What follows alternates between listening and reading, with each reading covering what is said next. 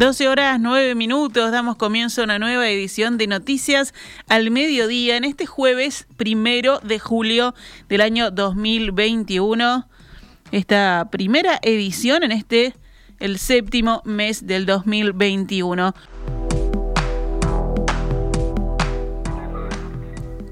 OCE anunció ayer un plan de inversión en saneamiento de casi mil millones de dólares.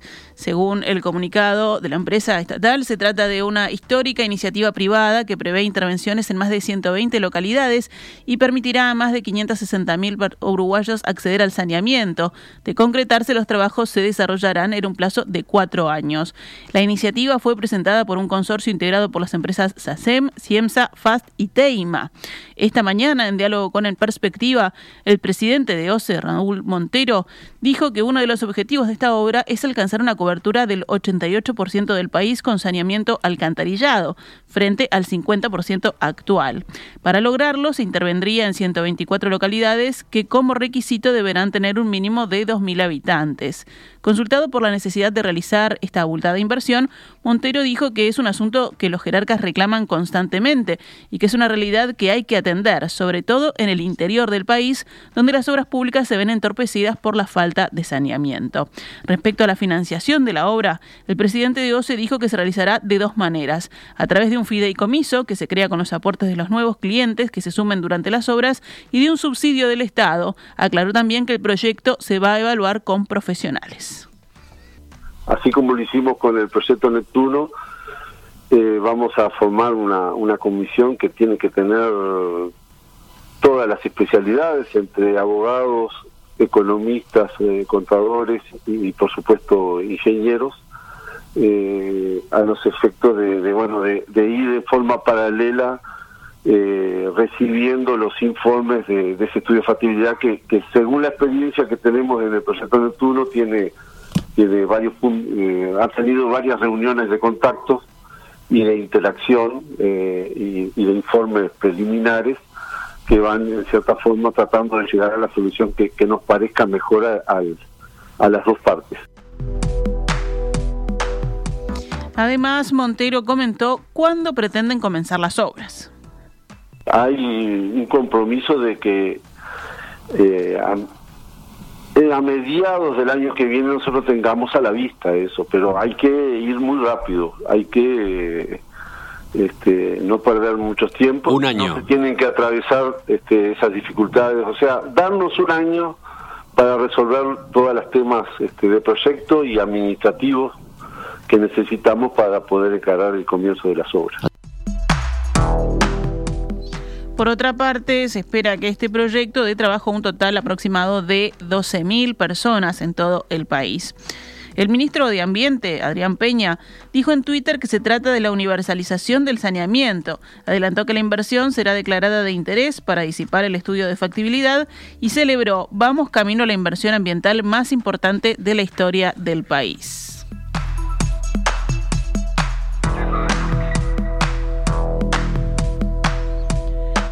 Desde la hora cero de hoy están vigentes nuevos precios de combustibles. La nafta Super 95 aumenta 34 centésimos por litro y el gasoil 41 centésimos. El supergas no varía en su precio. El gobierno resolvió la suba de naftas y gasoil de acuerdo al nuevo mecanismo mensual de fijación de tarifas que las acompasa en función del comportamiento del precio de paridad de importación, relevado por la Unidad Reguladora de Servicios de Energía y Agua, la URSEA, según indicó ayer el Ministerio de Industria y Energía.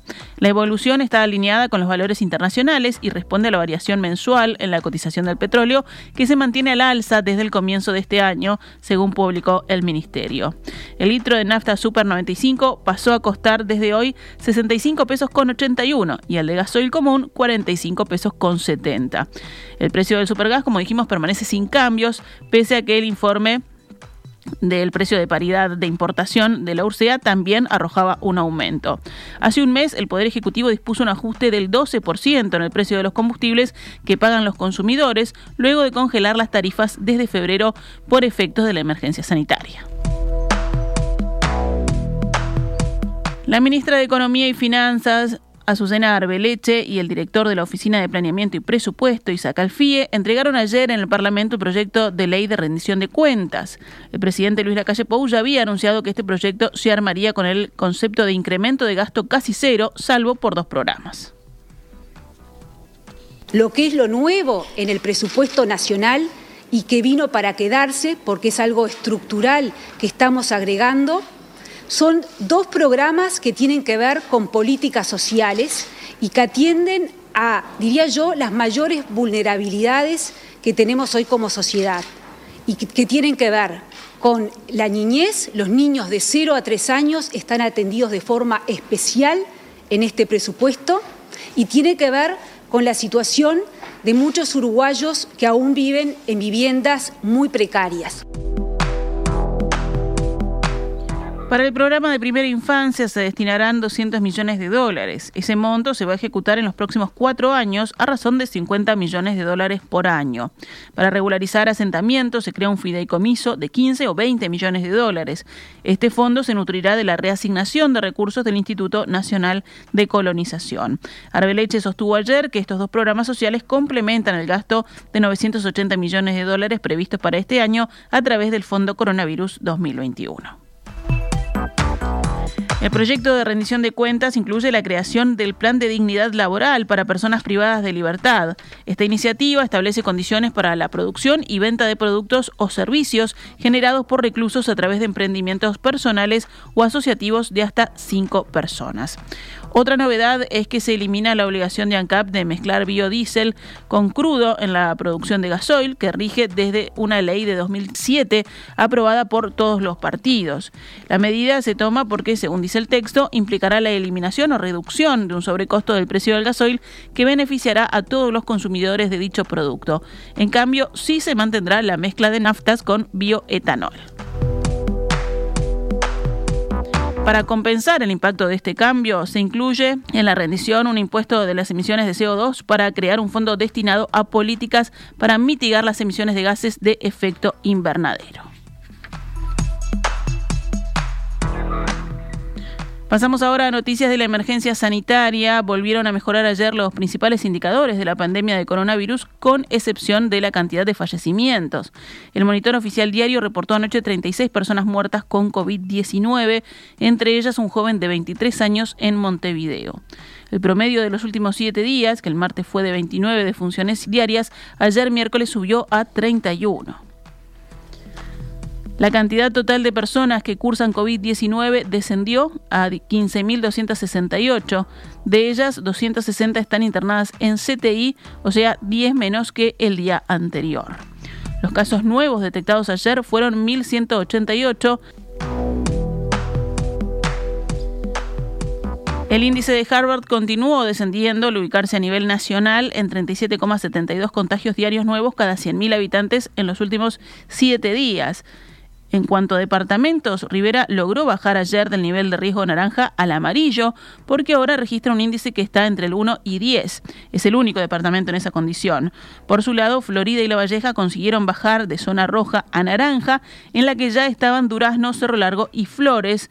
Esto es con entre 10 y 25 casos nuevos diarios cada 100.000 habitantes en los últimos siete días. 79.900 personas no concurrieron a recibir la segunda vacuna de Sinovac en la fecha estipulada, según detectó la Agencia de Gobierno Electrónico y Sociedad de la Información y del Conocimiento, AGESIC. El subsecretario de Salud Pública, José Luis Atián, dijo hablando con el país que hoy seguramente la mayoría de esas personas ya recibieron su segunda dosis, aunque lo hicieron en una fecha posterior a los 28 días. Desde el Ministerio de Salud Pública no detallaron concretamente cuántos de estos casi 80.000 llegaron a terminar su proceso de inmunización. Los motivos detrás de la falta a la segunda dosis de la vacuna contra COVID-19 oscilan desde emergencias o imprevistos de último momento hasta el hecho de estar en cuarentena esperando el resultado negativo para poder salir, según sostienen desde la cartera. El último informe epidemiológico del Ministerio de Salud Pública, que se publica cada 15 días, señala que la franja etaria que predomina en cantidad de contagios de coronavirus sigue siendo la de 25 a 34 años. En el caso de los niños y adolescentes menores de 15, aumentaron en su representación en el total de casos positivos y ahora el 14,3% de los contagios está en esa franja. En la noche de este miércoles arribó al aeropuerto de Carrasco un nuevo lote de 58.500 dosis de la vacuna Pfizer BioNTech vía Lufthansa Cargo. Según indicó el Ministerio de Salud Pública, estas nuevas dosis se van a destinar a adultos mayores, embarazadas y a los adolescentes entre 12 y 17 años. Por otro lado, el próximo lunes 12 de julio se comenzarán a aplicar las segundas dosis en el marco de la campaña Pueblo a Pueblo en el interior del país. Vamos con otros temas del panorama nacional. El diputado del Partido Independiente, Iván Posada, pedirá que la Cámara de Representantes trate como asunto político unas declaraciones de su colega de Cabildo Abierto, Eduardo Lust, en las que éste cuestionó la designación de Fernando Matos como ministro de Ganadería. Lust, hablando con Radio Universal, dijo que Matos presidió la Fundación UPM y que los partidos Nacional, Colorado e Independiente trabajan para la empresa finlandesa. No se puede hacer una declaración de esta naturaleza, dijo Posada a búsqueda y recordó que su partido, el Independiente, había sido crítico tanto con el proceso de negociación como de los términos del contrato del Estado con UPM.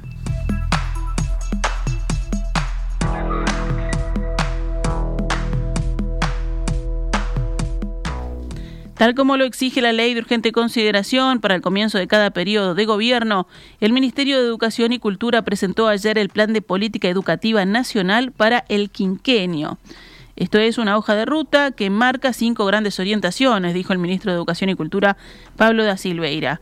Las cinco orientaciones del plan están caratuladas como control ciudadano y gestión responsable, más coordinación para un mejor aprovechamiento de los recursos, docentes mejor formados para una mejor educación, más oportunidades para todos y aprendizajes de calidad, con énfasis en los más vulnerables.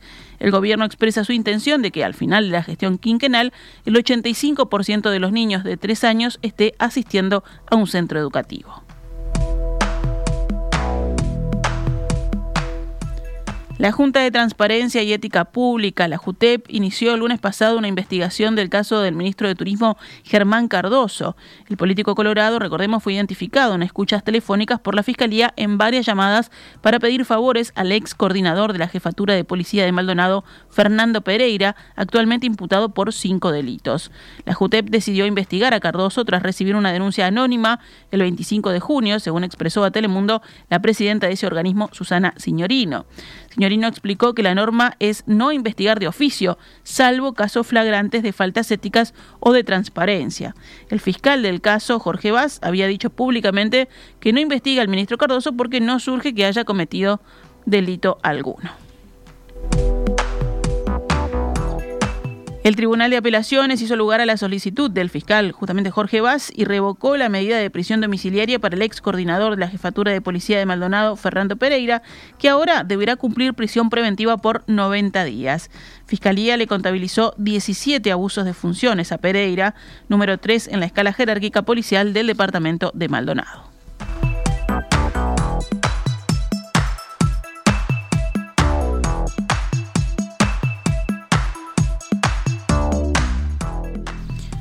La Universidad de la República advirtió que de no mediar ajustes adicionales a través de la rendición de cuentas, el deterioro presupuestal puede colocar a la educación superior y a la investigación en el país en una situación crítica.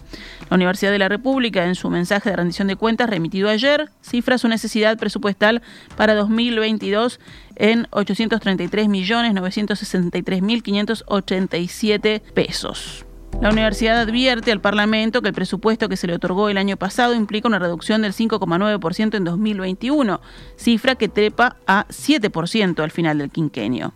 El mensaje de la señala que entre las postergaciones más relevantes de no contar con aumento presupuestal en 2022 se encuentran carreras de grado novedosas con miras a atender necesidades sociales y productivas del país. La Universidad de la República indicó también que la generación 2021 es por lo menos 12% mayor en cantidad de estudiantes que la generación de 2020.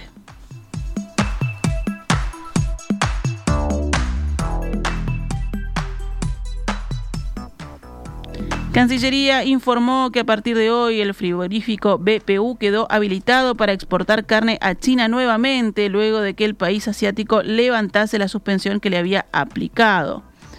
Luego de la conversación del canciller Bustillo con el embajador de China, Wang Gang, se recibe hoy la noticia de que la suspensión al frigorífico fue levantada y puede comenzar a operar de inmediato, escribió Cancillería en Twitter. El Ministerio de Ganadería, Agricultura y Pesca y la Cancillería uruguaya negoció con las autoridades de la Agencia Sanitaria y Aduana de China para buscar una solución a los cerca de 180 contenedores que están en viaje hacia los puertos del gigante asiático tras el cambio en el etiquetado. El producto pasó a etiquetarse como recortes bovinos.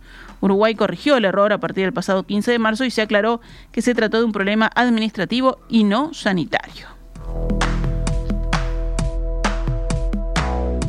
Cerramos el panorama nacional con otras noticias. Una mujer de 18 años, madre de dos hijos, fue asesinada en Tacuarembó en manos de su expareja de 22 años. La víctima recibió varias puñaladas en el cuello y falleció anoche sobre las 21.40 horas frente a su bebé de seis meses, también presente en la escena e hija de ambos en una casa de Punta de las Carretas. Tras el hecho, el hombre se dirigió a una estancia cercana donde trabaja, llegó con heridas que se había hecho a sí mismo, tanto en las muñecas como en el cuello. Los dueños del establecimiento dieron cuenta de lo sucedido a la policía, que en pocos minutos constató el fallecimiento de la mujer, detuvo a su expareja y retiró a la bebé del lugar. El agresor fue trasladado a un hospital donde permanece bajo custodia policial y en las próximas horas deberá declarar ante el fiscal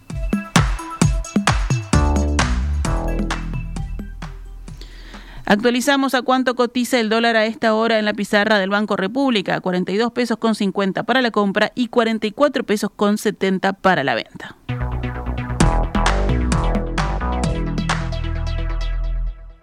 CX32 Radio Mundo, transmitiendo desde los 1170 kHz de su dial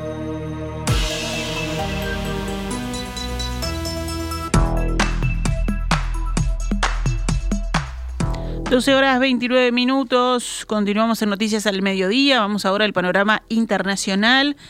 En Europa, los casos de COVID-19 aumentaron un 10% en la última semana, según informó la Organización Mundial de la Salud, alertando sobre una posible nueva ola del virus en un momento en que varios países intentan relanzar el turismo gracias a un pase sanitario. La semana pasada, el número de casos subió un 10% debido al aumento de los contactos, los viajes y el fin de las restricciones sociales. Habrá una nueva ola en la región europea, excepto si seguimos siendo disciplinados, aseguró Hans Klug, director de la OMS para la región. La Organización Mundial de la Salud atribuye la mayoría de estos casos a la variante Delta, surgida en India y mucho más contagiosa, que representará un 90% de los casos en la Unión Europea de aquí a finales de agosto, según estimó la semana pasada el Centro Europeo de Prevención y Control de las Enfermedades.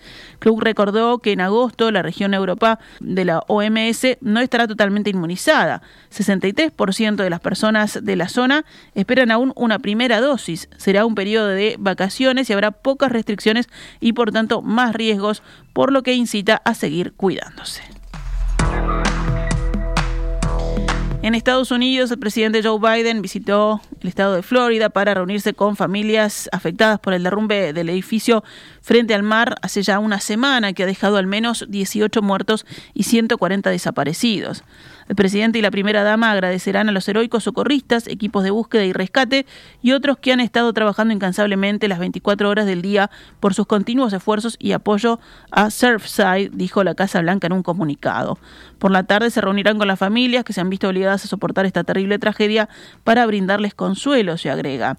Entre los fallecidos hay dos niños de 4 y 10 años, según informó la alcaldesa del condado de Miami-Dade, Daniela Levin Cava, el miércoles por la noche. Al menos 29 latinoamericanos de Argentina, Colombia, Paraguay, Venezuela, Chile y también Uruguay que figuran entre los desaparecidos. En la lista de fallecidos hay un venezolano y una uruguaya venezolana.